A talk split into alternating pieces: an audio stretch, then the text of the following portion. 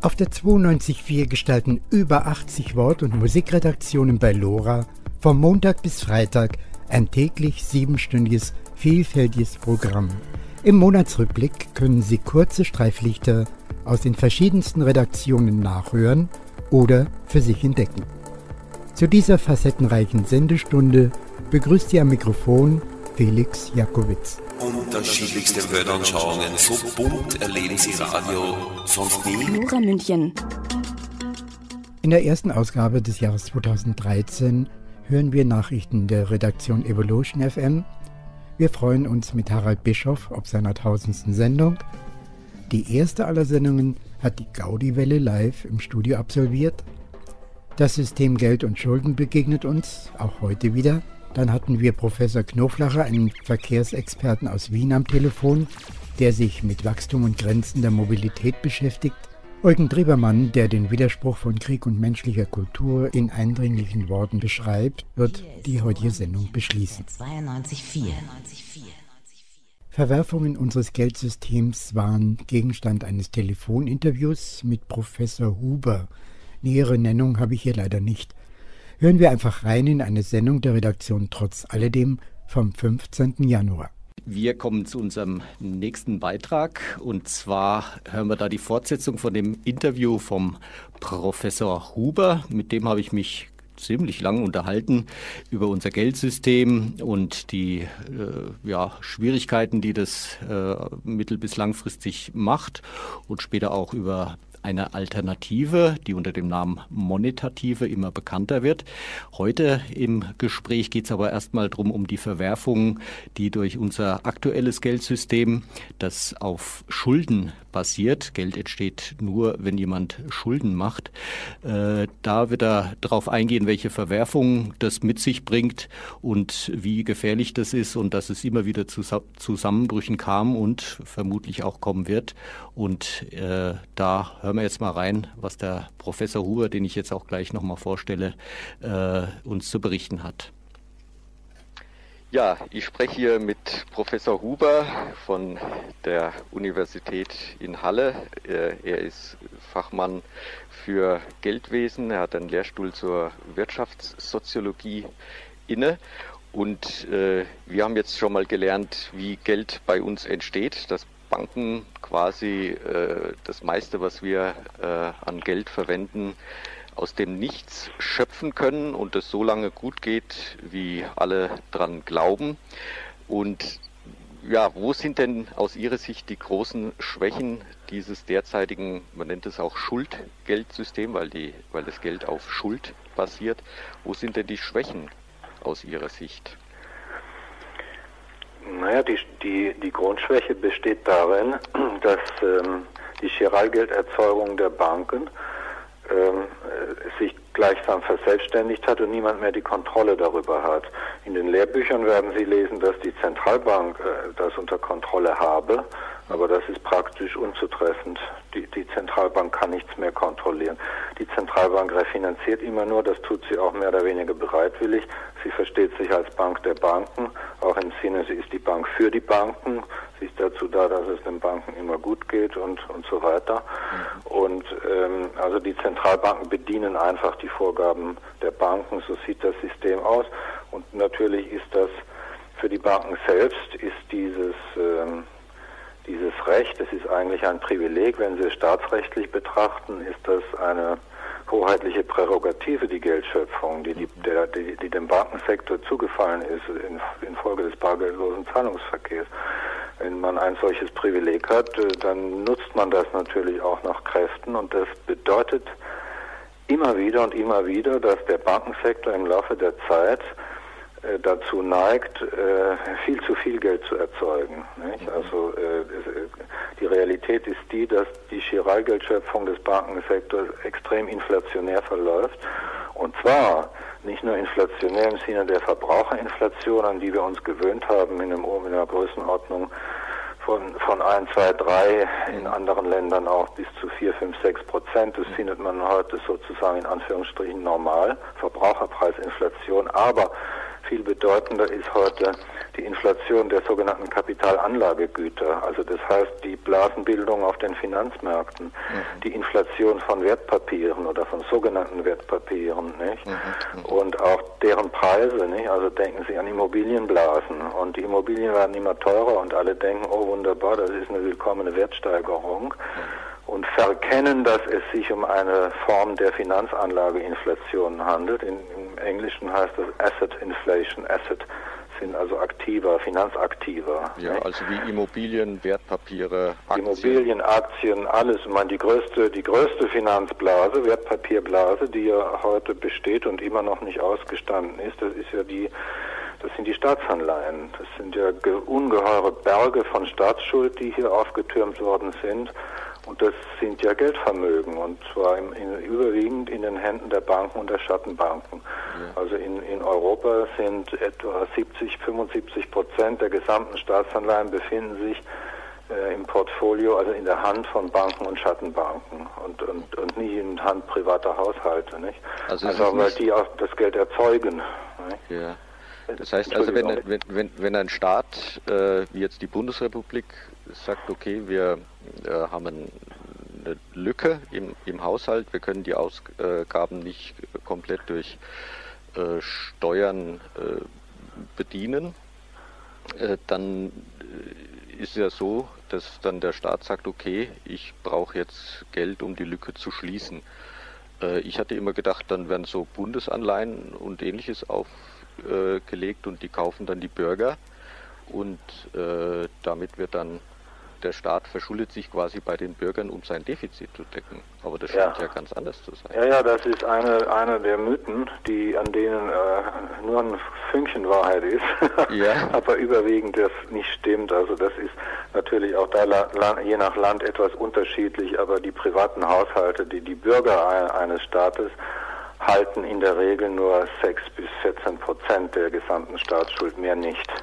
Und der Rest, wie gesagt, befindet sich in der Hand von, von Banken, von Fonds, von Kapitalanlagegesellschaften, zum Teil auch Versicherungen. Und äh, äh dort sind die Staatsanleihen als zinstragendes Vermögen, nicht, das also aus dem laufenden Steueraufkommen heraus bedient werden muss, beziehungsweise aus der Neuverschuldung. Ich will Ihnen ein Beispiel geben, ja. Zahlenbeispiel für ja. Deutschland. Ja. Äh, in den 15 Jahren äh, vor Einsätzen der jetzt immer noch anhaltenden Krise seit äh, also 2008, in den 15 Jahren davor, ist die gesamte Geldmenge um fast 200 Prozent gewachsen. In, in wie vielen Jahren? In, also in den 15 Jahren vor, äh, also seit 1993 bis 2008, bis also hier die, die Krise einsetzte bei uns. Nicht? Yeah. Da ist äh, die gesamte Geldmenge um fast 200 Prozent gestiegen. Das, das sind ja, wenn ich es jetzt mal überschlage, in 15 Jahren 200 Prozent. Ja. Das sind ja über 10 Prozent. Ja, ja, natürlich. So, jetzt muss man das vergleichen. Ähm, äh, die, das, das Wachstum der Geldmenge macht ja einen Sinn, rückgekoppelt an das Wachstum der Wirtschaft. Ja, also, also das, das, das, das, heißt also, dass ähm, je nachdem, wie viel Dienstleistungen und Güter erzeugt werden in der Volkswirtschaft, also das Bruttosozialprodukt, das müsste immer Schritt halten mit der Menge an Geld. Wächst es um drei Genau, oder umgekehrt. Also die, Geld, die Geldmenge, die zirkuliert und diese, dieses Wirtschaftsprodukt, beziehungsweise die, die, die Ausgaben und Einnahmen, die da getätigt werden und die Einkommen, die erzielt werden, ja. das muss in einer gewissen Proportion äh, zueinander. So, ich will nicht sagen im Gleichschritt, aber so ungefähr. Ja. Und das ist hier natürlich nicht der Fall bei der Zahl von fast 200 Prozent Geldmengenwachstum in 15 Jahren, weil die Wirtschaft real ist nur um 25 Prozent gewachsen und die Wirtschaft nominal, wie man sagt, also mit Verbraucherpreisinflation, ist um 50 Prozent gewachsen. Nicht? Also ich wiederhole nochmal, mhm. ungefähr 25 Prozent Wirtschaftswachstum, 50 Prozent äh, äh, Wachstum mit Inflation, ja, ja. aber fast 200 Prozent Geldmengenwachstum. Und das bedeutet nichts anderes, als dass Sie davon ableiten können, äh, von diesem gesamten sehr großen Geldmengenzuwachs ist nur ein Achtel in reales Wirtschaftswachstum gegangen. Ein weiteres ein Achtel ist in Verbraucherpreisinflation gegangen und der Rest, nämlich die sechs Achtel beziehungsweise äh, drei Viertel, das ist äh, in diese Asset-Inflation gegangen. Das heißt, in äh, Finanzmarktanlagen äh, zum, in, dieses globale Finanzcasino, in den, in den Aufbau von äh, Wertpapierblasen und, und ähm, äh, Finanz, also Preisinflationen, Immobilienmarkt, Aktienmarkt, je nachdem, wo, wo das gewesen ist. Und das ist einfach das, was immer wieder geschieht, was sich auch in der Geschichte so wiederholt hat seit Anfang des 19. Jahrhunderts. Immer, wenn die Banken äh, die Gelderzeugung, das Geldsystem dominieren, es nicht mehr in der Kontrolle einer übergeordneten Instanz sich befindet, wenn die Kontrolle über die Geldmenge verloren geht, dann ereignet sich immer das. Und dann entstehen gewaltige Blasen und äh, die brechen dann natürlich irgendwann ist das Ende der Fahnenstange erreicht, einfach weil es muss ja alles nicht alle, alle Zins- und Tilgungszahlen müssen ja aus, aus dem laufend Erwirtschafteten erbracht werden. Und es ist dann einfach irgendwann der Punkt erreicht, äh, wo das, was laufend erwirtschaftet wird, einfach nicht mehr ausreicht, um diese riesigen Geldvermögen äh, zu bedienen in Form von Zins- und Tilgungszahlungen. Und genau das hat eben zum Schluss auch wieder stattgefunden. Ich meine, wenn Sie denken, also in den zurückliegenden, 2012, also in den zurückliegenden, seit äh, etwa um 1980 herum, mhm. Haben sich praktisch diese Finanzaktiva äh, verdoppelt bis verdreifacht. Yeah. Im Verhältnis zum Bruttoinlandsprodukt, also im Verhältnis zur Wirtschaftsleistung. Durch diese Möglichkeit. Durch diese Geld, Geldschöpfung, einfach die Geldschöpfung und die Möglichkeit, das Geld eben in Finanzanlagen zu stecken und, und damit künstliche Hossen und Blasen zu erzeugen. Also es wird Geld, wie wir es äh, vorhin äh, hergeleitet haben, quasi aus dem Nichts geschöpft. Da haben die Banken ein unheimliches Privileg. Und das Geld findet in der Realwirtschaft gar keine Verwendung mehr, weil das überschießend ist, die, die Erzeugung an Geld. Und dann sucht das Geld äh, nach Anlagemöglichkeiten und dann wandert es eben in am, ja. vielleicht in Immobilien, dann steigen die Immobilienpreise riesig. Ja, ja. Oder es wandert in, in Aktien, dann ziehen die Aktienkurse unheimlich an, wie man es in der sogenannten Dotcom-Blase, also wo diese Internetunternehmen äh, äh, ja, äh, riesige Höhen an Kursen erreicht haben, was dann wieder in sich zusammengebrochen ist. Und äh, dann gibt es ja noch äh, ganz äh, andere Wertpapiere, wo sich der kleine Bürger fragt, äh, was die überhaupt abbilden. Ja, ja, so, so oder so ähnlich ist das. Also denk, also es gibt zwei Kanäle, mhm. äh, über welche diese äh, überschießende äh, Gelderzeugung, Geldschöpfung äh, eben in die Wirtschaft fließt und letzten Endes bei Finanzmarktspekulation landet. Das ist einmal die immense Verschuldung der öffentlichen Haushalte in allen Industrieländern und dieses Geld, das fließt in der Tat zunächst in die Realwirtschaft. Nicht? Der, der Staat gibt das Geld für alle möglichen äh, staatlichen Leistungen aus, die zunächst eine realwirtschaftliche Verwendung haben. Im Konsum geht in Produktionen und äh, erzeugt Produktion durch Nachfrage und anderes mehr. Nur es ist eben so, wie Sie sagten, das ähm, findet keine dauerhaft, wird nicht dauerhaft absorbiert. Es dreht da sozusagen ein, zwei, drei Schleifen und landet dann eben auch äh, in irgendwelchen Anlagen bei Kapitalanlagegesellschaften oder es wird einfach nur stillgelegt auf, auf Sparkonten oder Terminguthaben. Der andere Kanal ist, mhm. dass die Banken das Geld direkt erzeugen, um äh, Finanzmarktanlagen damit aufzuhebeln, wie man sagt. Ja. Äh, man hebelt also, man, man, man geht in bestimmte Finanzanlagen hinein, wo man sich also große Gewinne verspricht. Und, und äh, man wettet also darauf, dass da irgendwelche Preise steigen und ähm, beziehungsweise man wettet auch darauf, dass sie fallen, je nachdem. Und dieses Investment, dafür nimmt man nun nicht nur das Geld, das man selbst schon hat, sondern man nimmt noch Kredit auf, um diese spekulativen Investments eben aufzuhebeln auf okay. Kreditbasis. Zu befeuern quasi noch. Und irgendwann geht die Rechnung natürlich nicht mehr auf. Inzwischen aber, äh, das ist ein sehr wichtiger Aspekt, den wir auch in keinen Fall außer Acht lassen dürfen. Es ist ja nicht nur äh, eine Fehlfunktion in finanzieller Hinsicht, sondern das hat auch schwerwiegende Folgen für die Einkommensverteilung in der Breite der Bevölkerung. Aha. Denn, wie gerade gesagt, es müssen ja alle alle Zahlungen, äh, egal für was, für Steuern, für Kapitaldienst, für Tilgungen, für Zinsen, für, für, für Arbeitseinkommen, mhm. alle diese Zahlungen müssen erbracht werden aus dem laufend erwirtschafteten.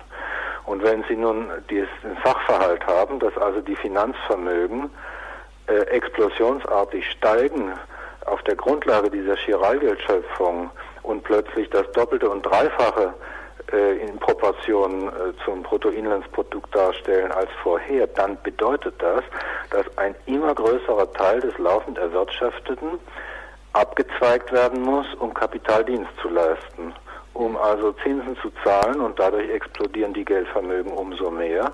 Ja. Die, die Arbeits-, der Anteil der Arbeitseinkommen sinkt und der Anteil der Kapitaleinkünfte steigt.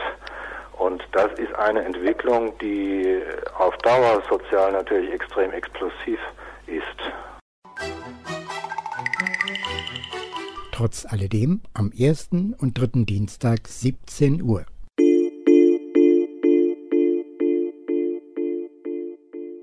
Unterstützen Sie Lora München, Ihr freies Radio auf der 92.4 durch ein Hörerabo. Für nur 3,33 Euro im Monat sichern Sie unsere Unabhängigkeit. Mehr Infos unter www.lora924.de oder unter Telefon 089 480 2851. Wir schicken Ihnen gerne Informationsmaterial zu.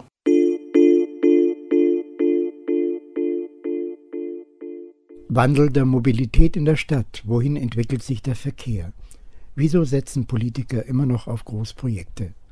Aus einer Sendung des Bundesnaturschutz Kreisgruppe München. Unser Referent für nachhaltige Mobilität beim Bund Naturschutz Kreisgruppe München, Dominik Lüpp, erhielt Gelegenheit, Professor Knoflacher zu interviewen.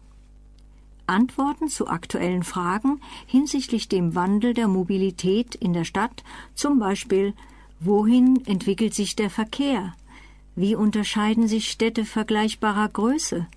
Wieso setzen Politiker immer noch auf Großprojekte, trotz damit verbundener offensichtlicher Probleme? Hören Sie selbst. Wie wichtig ist ein funktionierender Nahverkehr für Großstädte eigentlich?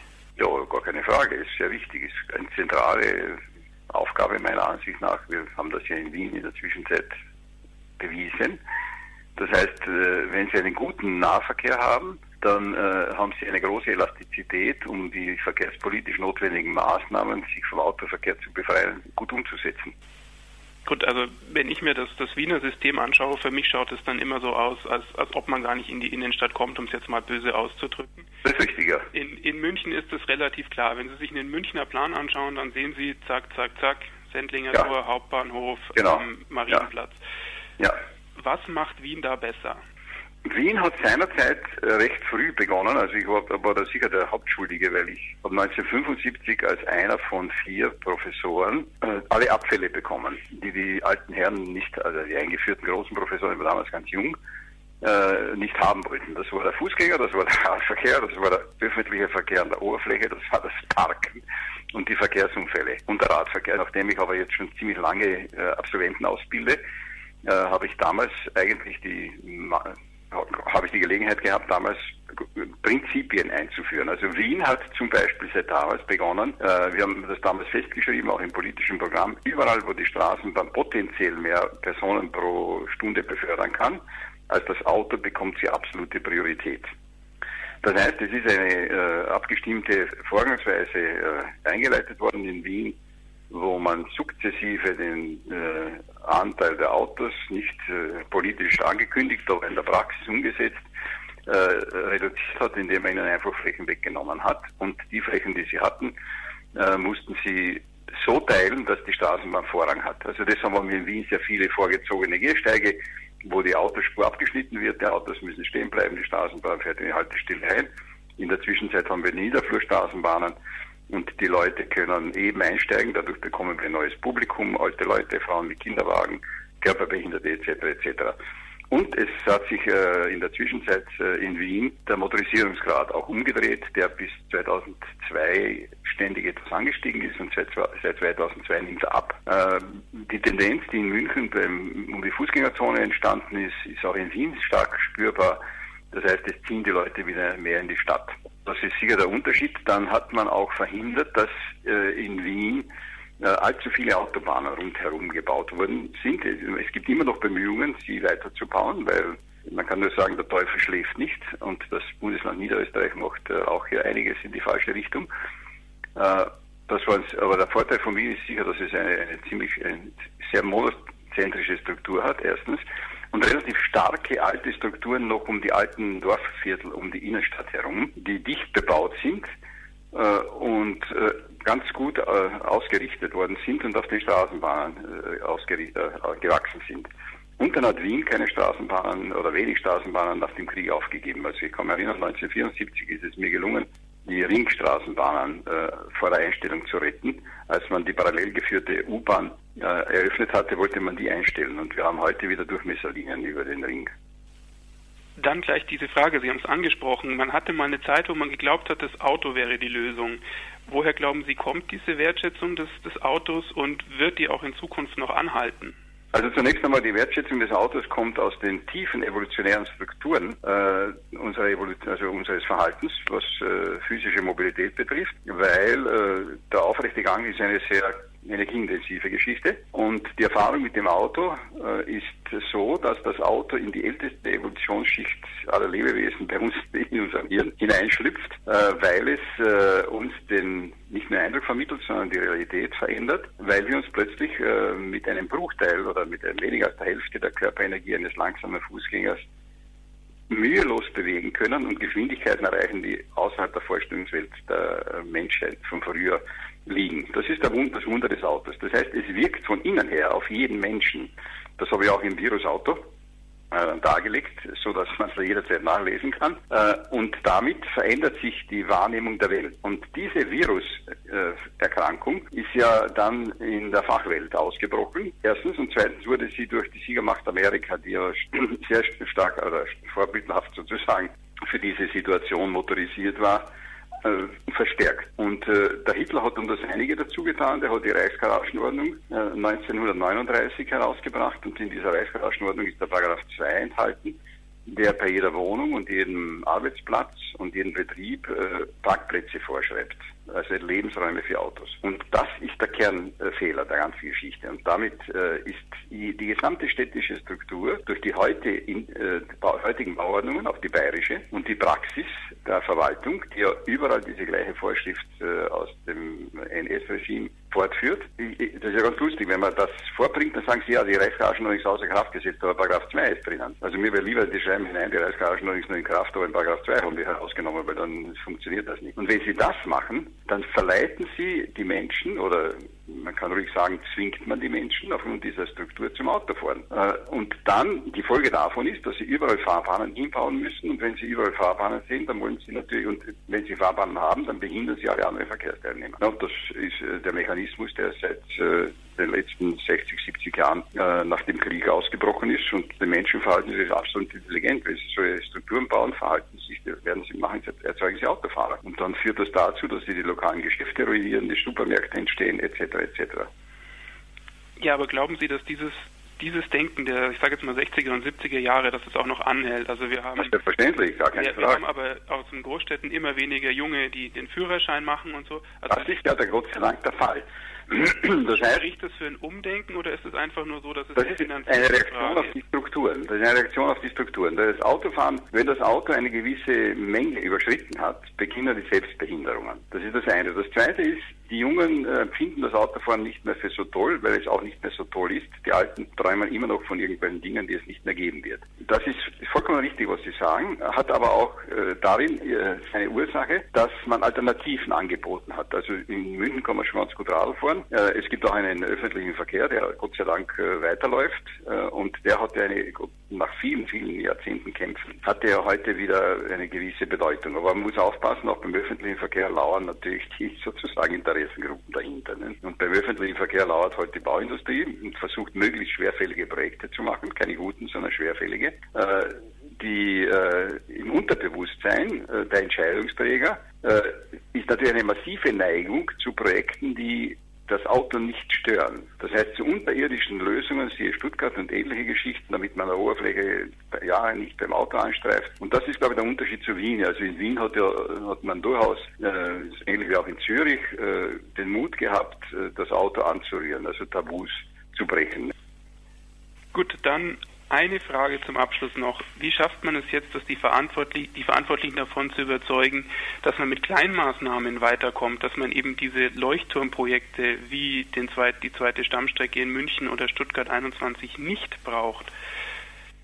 Ja, man muss ja einfach fragen, ob sie Projekte für die Bauwirtschaft und die Elektro Elektroindustrie äh, machen oder, oder, Projekte für die Menschen. Das ist das eine. Und die zweite Geschichte ist, äh, man hat, äh, ein, ein Politiker hat die Verpflichtung innerhalb seiner Legislaturperiode äh, nachweisbare Verbesserungen zu bringen. Und mit Projekten dieser Art ist innerhalb seiner Legislaturperiode gar nichts zu machen, außer Hoffnungen auf eine Zukunft, die nicht eintreten wird oder anders ausschaut, als er sich vorstellt, zu wecken. Das ist das Problem, das muss man aufdecken, glaube ich. Äh, schlechte Politiker brauchen immer Großprojekte. Je kleiner der politische Geist ist, umso größer ist das Projekt, an dem er sich versucht aufzurichten. Ein guter Politiker hat Persönlichkeit genug, dass er auch menschliche Dimensionen in der Politik umsetzen kann. Das kann ich sagen. Ich mache seit 40 Jahren Politikberatung und war zum Teil sehr nahe an der Politik und habe auch von großen Leuten, würde ich sagen, die ich äh, dort kennengelernt habe, auch äh, ziemlich viel lernen können. Das waren Persönlichkeiten, die sich selber nicht in den Vordergrund äh, gestellt haben, sondern wirklich sachlichen, qualifizierten Argumenten zugänglich waren und auch Entscheidungen getroffen haben, auch wenn sie im Augenblick nicht populär waren. Da, also wenn ich mir, wenn ich zurückdenke, was ich alles erlebt habe, als ich, äh, ich habe die Fußgängerzonen geplant in Wien, da war ich ja der Todfeind äh, der, der, der Geschäftsleute der Innenstadt. Dann später mit dem Radverkehr, die haben acht Jahre lang die Ingenieurkollegen haben gespottet in den entsprechenden Gremien, Ingenieurvereinen über meine Vorstellung, in Wien Radverkehr zu machen und solche Sachen. Aber es gab Gott sei Dank Politiker, in Wien war es der Bürgermeister Ziel, mit dem konnte ich ein Lkw-Nachtfahrverbot durchsetzen, den Radverkehr aus der Taufe heben. Wir haben heute 1400 Kilometer Radwege. Wir haben ein Lkw-Nachtfahrverbot und wir haben immer noch eine frische Milch und eine frische Butter in der Früh am, am Tisch. Vielen Dank, Herr Knoflacher. Ökomagazin Rainbow jeden Donnerstag 19 Uhr. Im Januar gab es eine Premiere. Die Redaktion Gaudi-Welle stellte sich in ihrer ersten Sendung vor und gleich danach multiplizieren wir mit 1000. Dann sind wir bei Harald Bischof und seiner Jubiläumssendung von Liederliches und Kleinkunst. Aus Urheberrechtsgründen müssen wir uns auf seine Moderation beschränken. So, die Gaudi-Welle auf Radio Lora und zurück zum Gaudi-Blatt. Nämlich, wir haben noch gar nicht über das neueste Magazin gesprochen und jetzt würde es mich freuen, wenn ihr uns noch erzählt, was sind denn eure Lieblingsbeiträge im aktuellen Gaudi-Blatt? Magazin klingt irgendwie so nach äh, Browning oder Krass, Walter PPK so. irgendwie.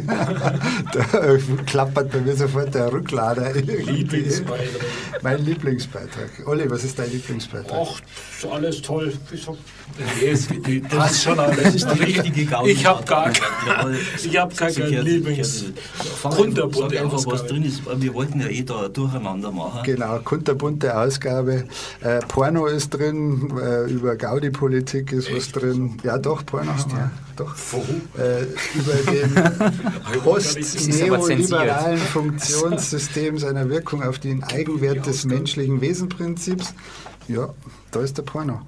Dann, da haben wir den Hieronymus äh, G. Randelhauer, der ist super, das ist, das ist kein Porno. Ja, doch, ein bisschen auch. Aber der ist wirklich sehenswert, absolut.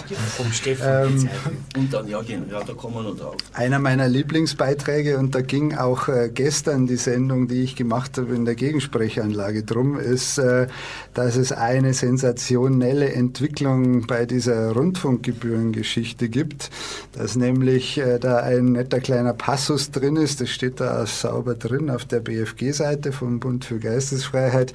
Äh, da steht drin, dass äh, Betriebsstätten, die gottesdienstlichen Zwecken geweiht sind, dass die keine Gebühren zahlen müssen. Und jetzt habe ich gestern in der Sendung einen Priester vom fliegenden Spaghetti-Monster da gehabt, der hat eine Weihezeremonie durchgeführt mit einer Nudelpackung, Thai-Nudeln, das war aber wurscht, so hätten keine Thai-Nudeln sein müssen.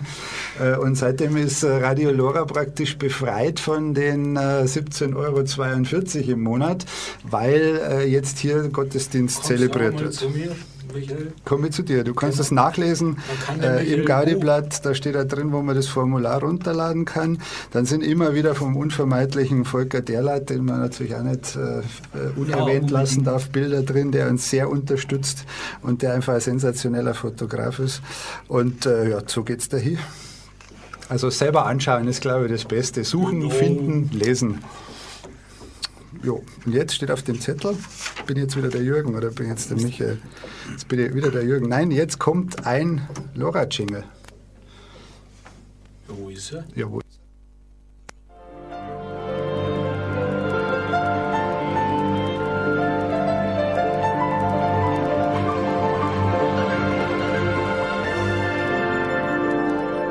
Vermögen besitzt nur, wer es in Gebrauch nimmt. Aristoteles. Darum werden Sie Mitglied im Lora Förderverein? Für moderate 40 Euro im Jahr. Und werden Sie vermögend? Im aristotelischen Sinne. Viel Zeit haben wir Jetzt, ja, Leute, wir sind schon wieder auf Sendung. Also ich sehe schon die Routinen, das müssen wir noch ein bisschen finden. Und der, der alte Fuchs Karl Ludwig, ich glaube nicht, wie viel, 15.000 äh, Flugstunden hast du schon am Mikrofon? Ja, 13.000. 13.000, das langt eigentlich für die Stratosphäre. Im Prinzip, es färbt noch nicht so richtig auf uns ab. Also da, wir, wir üben noch. Aber damit ihr draußen an den Radiogeräten, die gebannt uns lauschen, dass er was davon hat, nicht habt, sondern habt, habt, habt. Genau. Drehen wir jetzt den Spieß ganz brutal um. Jetzt hat äh, Glad das Gaudi-Blatt interviewt und wir drehen das Ganze um. Das Gaudi-Blatt interviewt Glad. So machen wir das. Das Gaudi-Blatt. Einfache Frage. Selbst kann nicht reden. Äh, ja, äh, werden wir euch der Reihe nach einfach abfragen. Äh, Florian, was machst du? Also ich bin Schreiner und Student, äh, beschäftige mich mit Möbeldesign und äh, studiere Kulturwissenschaften und Philosophie und versuche irgendwie eine Fusion aus beiden äh, zu kreieren. Wie soll das dann ausschauen im Endeffekt? So ein Schreibtisch, der Horkheimer heißt? Oder? nah dran. Äh, ich beschäftige mich im Moment damit, ähm, äh, Möbel äh, von, vom ästhetischen Kulturgut zu einem ähm, Kulturgut zu machen, das Informationen trägt und ähm, äh, verschiedene Formen zu finden, wie auch ein, ähm, ein Möbel als ein Träger von Information und Wissen agieren kann, als ewiger Baustein unseres Wissens und unserer Kultur. Ja, noch genauer ja, ist komplizierter. Jeder, den es genauer interessiert, fragt nachher nach. Meinst du jetzt, dass der Tisch äh, ruft, Essen ist fertig oder, oder wie können wir das, das verstehen? Das ist dann der zweite Schritt. Im Moment sind es äh, ganz einfache Morse-Kodierungen, die die Informationen enthalten. Okay. Dann der nächste, ich habe jetzt leider schon wieder deinen der Namen Stefan. Der Stefan, ich schreibe der mir das jetzt auf. beim Gaudi-Blatt auch mit. Ja, ich weiß ja, doch, aber... Ich habe die wunderbaren ich Illustrationen beigesteuert. Ja, aber da sieht man mal wieder, dass wir überhaupt keinen Personenkult haben. Wir kennen uns untereinander kaum, aber wir veröffentlichen das. Was machst du? Ja, ich äh, bin gelernter Holzbildhauermeister. Ich schnitze, zeichne, illustriere, ähm, und äh, mache mit meinem Kollegen, dem Manuel, auch Puppen spielen und äh, ja, ich bin künstlerisch tätig und habe meinen genauen Weg noch nicht gefunden, deswegen mache ich alles. Ja, aber das, man muss jetzt mal gleich sagen, der Stefan hat uns so begeistert, äh, als er mal zum, haben wir noch gar nicht erwähnt, zum Gaudi-Blatt Stammtisch nämlich kam. Das ist auch eine Sache, die findet äh, relativ regelmäßig statt, äh, Ende jedes, jedes Monats, der letzte Freitag im Monat in der Fraunhofer Kulisse. Und äh, ich bin besonders glücklich über ihn, weil ich habe manchmal so, so komische Ideen eine davon ist auch jetzt hier im Gaudi-Blatt realisiert äh, und kann aber selber nicht zeichnen. Das ist äh, äh, eines, eines, eines, eines der vielen Dinge, für die ich überhaupt kein Talent habe.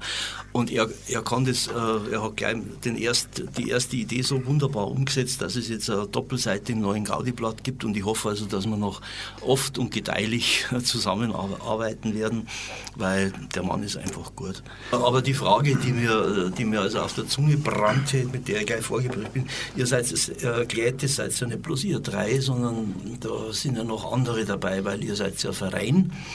Und äh, der deutsche Verein besteht aus minimal, glaube ich, sieben Mitgliedern, äh, wovon sechs dann irgendeine Funktion haben und einer, und einer ist Mitglied oder so.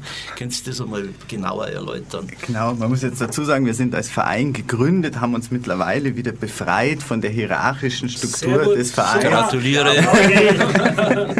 um anarchischer zu sein. Und ähm, ja, wir sind eine, eine bunte Mischung aus eben Grafikern, Musikern, Bildhauern, ähm, Handwerkern allgemein. Handwerkern allgemein, also auch äh, Zimmerer und Schreiner und ähm, auch Theaterschauspieler und jede Art von, von Ausdrucksform ist bei uns willkommen, weil also Glät ist immer das, was die Leute draus machen. Äh, jeder, der beitragen will und möchte, kann beitragen oder mitmachen. Also jeder ist herzlich eingeladen, zu uns dazu zu stoßen, sei es für eine Stunde oder ein Leben. Ja, wunderbar. Wow. Aber Freunde, dann gib doch gleich mal einen Hinweis, wie man, wie man bei euch dazu stoßen kann. Also irgendeine Anlaufstelle oder Kontaktadresse. Also, www. Glät.de. Genau. Aber, aber Glät schreibt sie Gustav, Ludwig, Anton, Emil, Dora. Genau, das ist nämlich wichtig, dass man die, dass man die dann auch findet. Genau. Also, Ihr habt so ein schönes Logo, beschreibt es mal. Wir haben ja gesagt, eine bildhafte Sendung, da ist nämlich so ein A um das A, dann Kreis, ein Anarchisten-A. Ja, das sind äh, wahrscheinlich das auch hat die... mich gleich begeistert. Natürlich, Olli.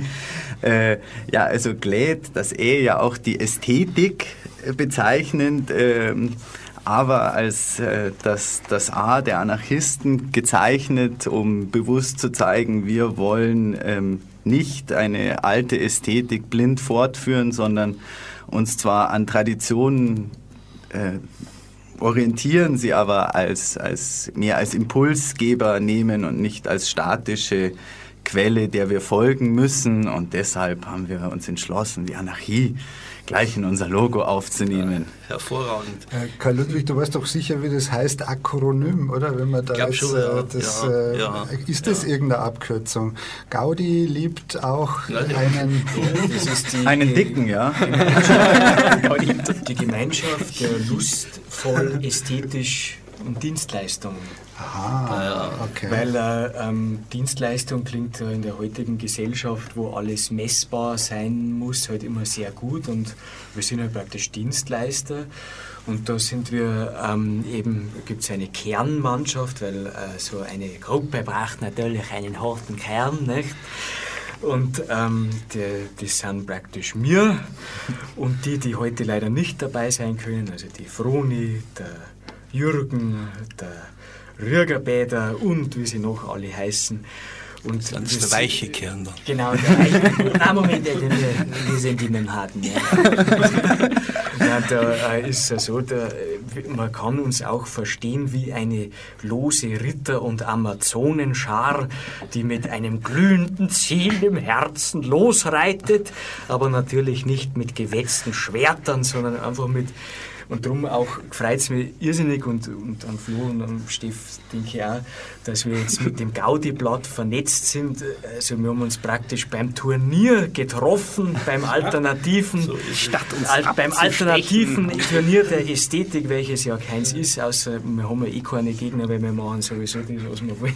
Da gibt es eh, Entschuldigung, fällt mir da gerade ein, auch lustige Leute, die wir kennen. Also ihr seid ja auch mit der Sarah gut bekannt, die auch Gründungsmitglied ist und mit dem Jürgen, also da gibt es, Jürgen bist du Dosant, Kastenspätzl, hat er mir gesagt. Genau. genau.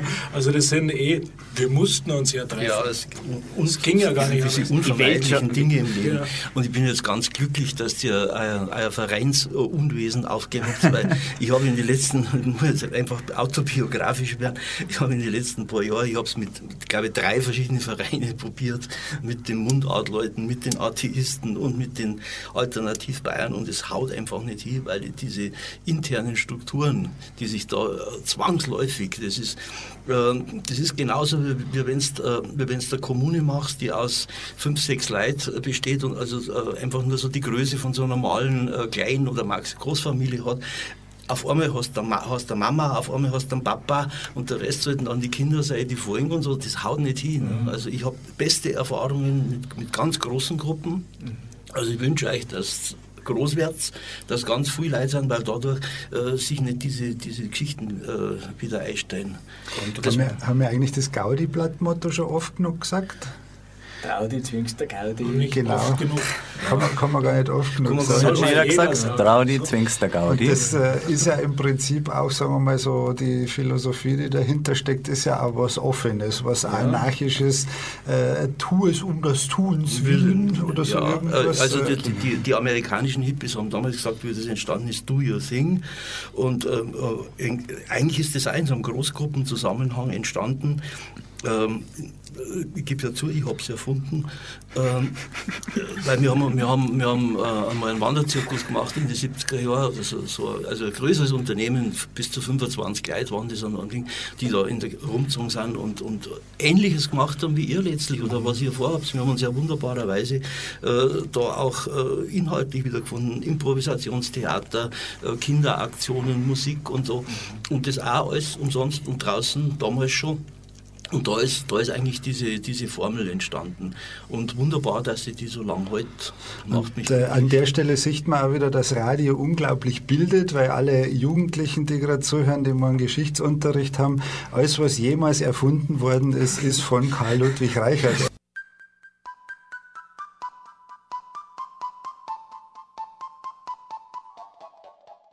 Also ich erinnere dich. Danke, Helge. Es ist Zeit für liederliches Kabarett und Kleinkunst, nicht nur aus München. Er verfasste Bühnenprogramme für Cordula Stratmann, Heller von Sinnen, Bernhard Höcker, Bastian Pastewka, Rüdiger Hoffmann und die Kölner Stunksitzung. 2006 bekam er den Grimme-Preis für Stromberg und sein Soloprogramm heißt Multiple Sarkasmen. Daraus hören wir heute Ausschnitte in dieser 1000. Sendung Liederliches und Kleinkunst bei Lora München. Ja, ihr habt richtig gehört. Ich bin mit dieser Sendereihe seit Sendestart von Lora München 1993 dabei und daraus sind heute 1000 Wochen geworden. Das war eine schöne, manchmal auch schwierige Zeit und im März gibt es dazu eine Veranstaltung mit Stammhörern, Freunden und Kabarettisten. Natürlich gibt es dazu rechtzeitig Infos hier auf dieser Frequenz und im Internet.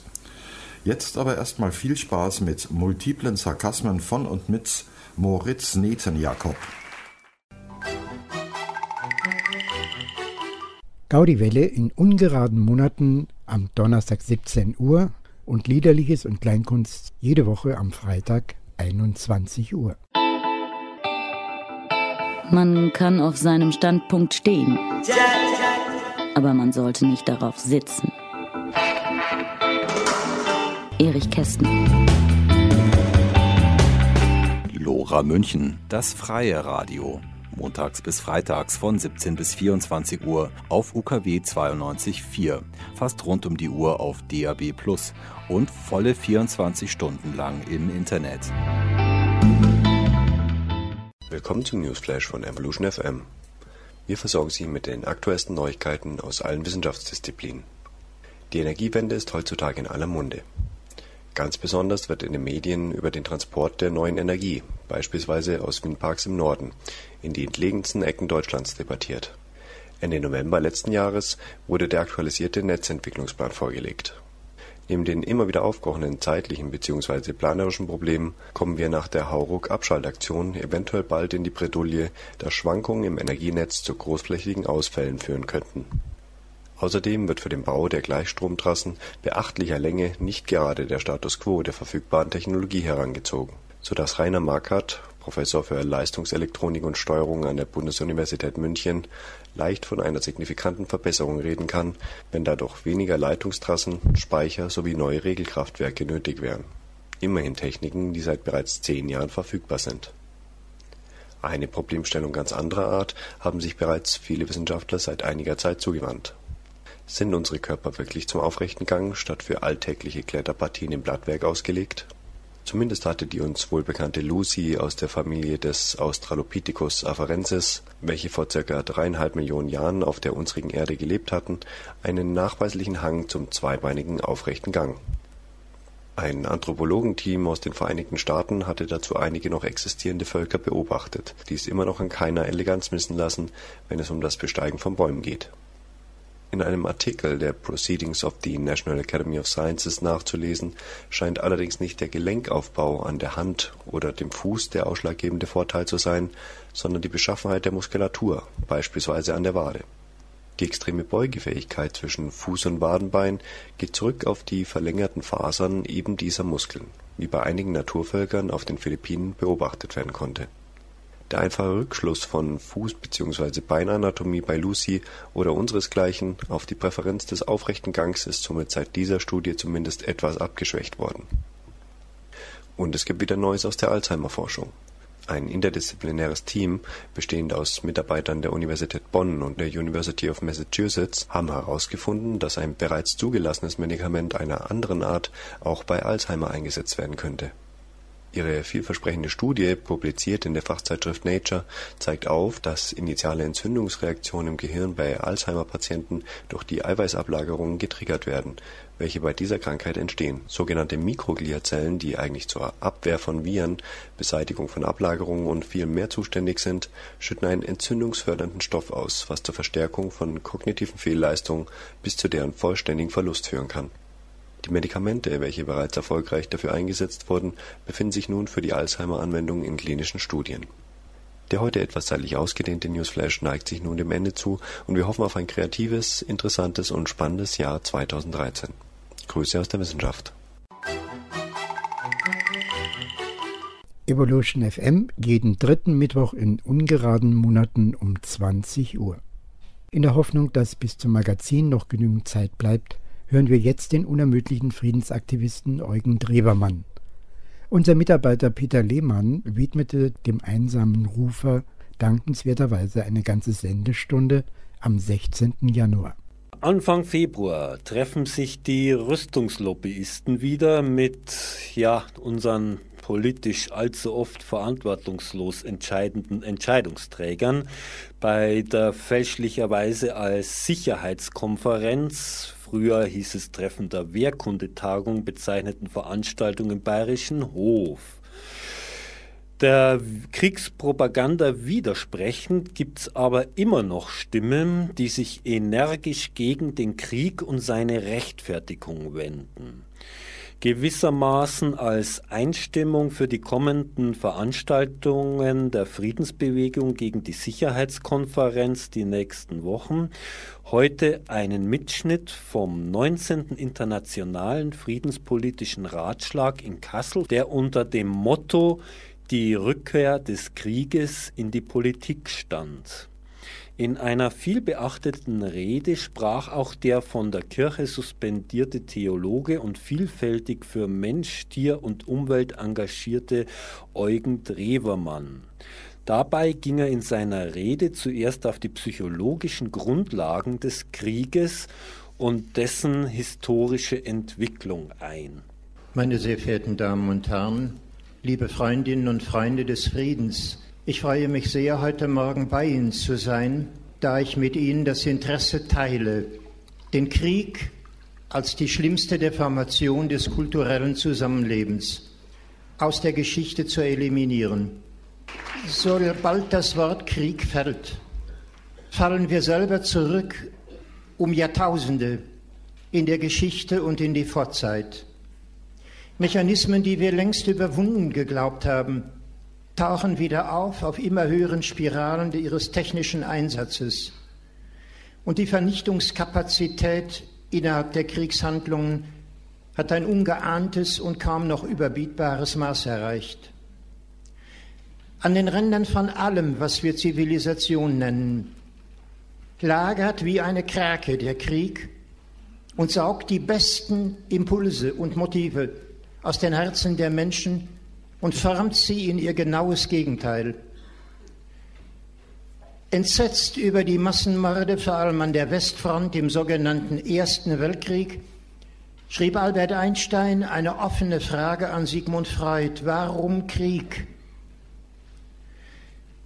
Und er gab zur Begründung dafür an, dass im Umkreis der Menschen, die er kenne, Wissenschaftler, Philosophen, normale Menschen auf der Straße, ihm kein einziger je begegnet sei, der Krieg wolle. Wie aber Sigmund Freud ist es dann möglich, dass in der Charge der Leute, die uns regieren, immer wieder kriegssüchtige, kriegsfanatische, zumindest kriegsbereite und vor allem ein Heerband von Schönredner über den Krieg existieren und die Menschen in das Desaster wieder und wieder hineinzuführen vermögen. Krieg ist irrational, meinte Einstein. Und Sigmund Freud als der Pathologe des Unbewussten sollte eine Antwort geben. Was findet statt, wenn Menschen aufeinander losgehen, mit dem Willen und dem Auftrag, einander zu töten? Es gibt eine Reihe von Theorien darüber und Versuche, den Krieg zu diffamieren, zu ächten, ihn menschlich und moralisch unmöglich zu machen. Gefruchtet haben all diese Unternehmungen bis heute erkennbar so gut wie nichts. Aristophanes versuchte den Krieg lächerlich zu machen in seiner Lysistrate und gab für das 68er Programm die Marschroute vor. Wenn die Frauen sich verweigern würden den Männern, die aus dem Krieg zurückkehren, und ihr Bett überhaupt erst wieder öffnen, wenn sie unter Eid gelobt haben, nie wieder einen Krieg zu beginnen, dann hätten wir es hinter uns, meinte man um 400 vor Christus. Make love, not war. Abgeschafft wurde der Krieg dadurch nicht. Wenig vorher hatte Euripides im Durcheinander des Peloponnesischen Kriegs das Grauen der wechselseitigen Vernichtung dargestellt. Wer gilt für groß im Stadtstaat Athen, in ganz Griechenland, wenn nicht die homerischen Helden, Achill, Agamemnon, Menelaos, Ajax, wie sie alle heißen, und Euripides führt sie vor in Aktion. Sie haben gesiegt. Und was werden sie tun? Wie immer im Krieg. Die Frauen versklaven, die Kinder ermorden, Astyanax an der Stadtmauer zerschmettern, damit nie wieder in Troja eine Dynastie sich begründe. Die Seherin Cassandra zur Mätresse von Agamemnon. Das ist der Krieg eurer Helden schreit Euripides auf der Bühne des Dionysos Theaters in Athen heraus. Brudermord ist Krieg. Noch ehe der Erste Weltkrieg begann, hat Franz Werfel dieses Stück versucht, im Deutsch auf die Bühne zu bringen, wie ein Menetekel für das Kommende. Auch darüber haben wir Weisheit nicht gelernt. Alle möglichen Theorien haben wir aufgeboten. Krieg sei Sadismus. Richtig, so ist er und so sieht er aus. Aber ist das ein Grund? Liegt es daran, dass die Nazis sexuell pervers waren? Wilhelm Reich hat das geglaubt, Marcuse gepredigt, Goldhagen sogar genetisch zu begründen versucht. Sollten wir die Deutschen also abschaffen, damit kein Krieg mehr sei? Wir drehen uns alleine in der Ursachenbestimmung deshalb, warum es Krieg gibt. In Spiralen, die dem gleichen wir Mediziner versuchen, mit Allergien umzugehen. Jemand hat eine Katzenallergie, also sollte er Katzen meiden. Dann hat aber andere eine Rossa-Allergie, ein anderer eine Hausstauballergie, ein dritter kommt Kontakt mit Nickel und hat eine Allergie. Wir können die Welt nicht so auslegen, dass es keine Allergien gäbe, außer wir kommen dem zentralen Mechanismus auf die Spur. Eine Autoimmunreaktion. Der Mechanismus eines zu viels an Histaminausschüttung in den Zellen. So etwas brauchen wir, um dem Krieg zu begegnen. Jenseits der lokalen, partiellen, variablen Theorien der Geschichtsbetrachtung brauchen wir eine Ursachenklärung, die tief genug geht, um den Krieg als solchen zu begreifen, der wie ein düsterer Schatten die gesamte Menschheitsgeschichte von ihren Anfängen bis heute gewissermaßen gleich unter welchen Umständen begleitet hat. Eine Theorie gab es in den 20er Jahren des vergangenen Jahrhunderts. Raymond Dart, derjenige, der als erster das Kind von Tonks, das Skelett eines vierjährigen Australopithecus erforscht hat, ein südafrikanischer Paläontologe, meinte vom Menschen, er stelle so etwas dar wie eine Raubaffenspezies. Wir Menschen gingen in den Krieg, weil es uns angeboren sei, so wie den Tigern oder den Löwen, das Töten von Jagdbeute. Wenn es so wäre, sähe es beinahe glücklich aus. Von Albert Schweitzer wird erzählt, dass bei Ausbruch des Ersten Weltkrieges er den Farbien zu begreifen, zu machen versucht, was sich in Europa gerade ereigne.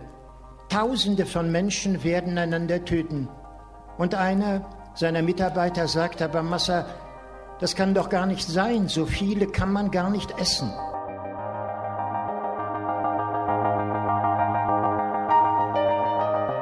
Damit ist die Januarausgabe zu Ende. Ich bedanke mich fürs Zuhören und komme in vier Wochen zurück an gleicher Stelle und gleicher Welle.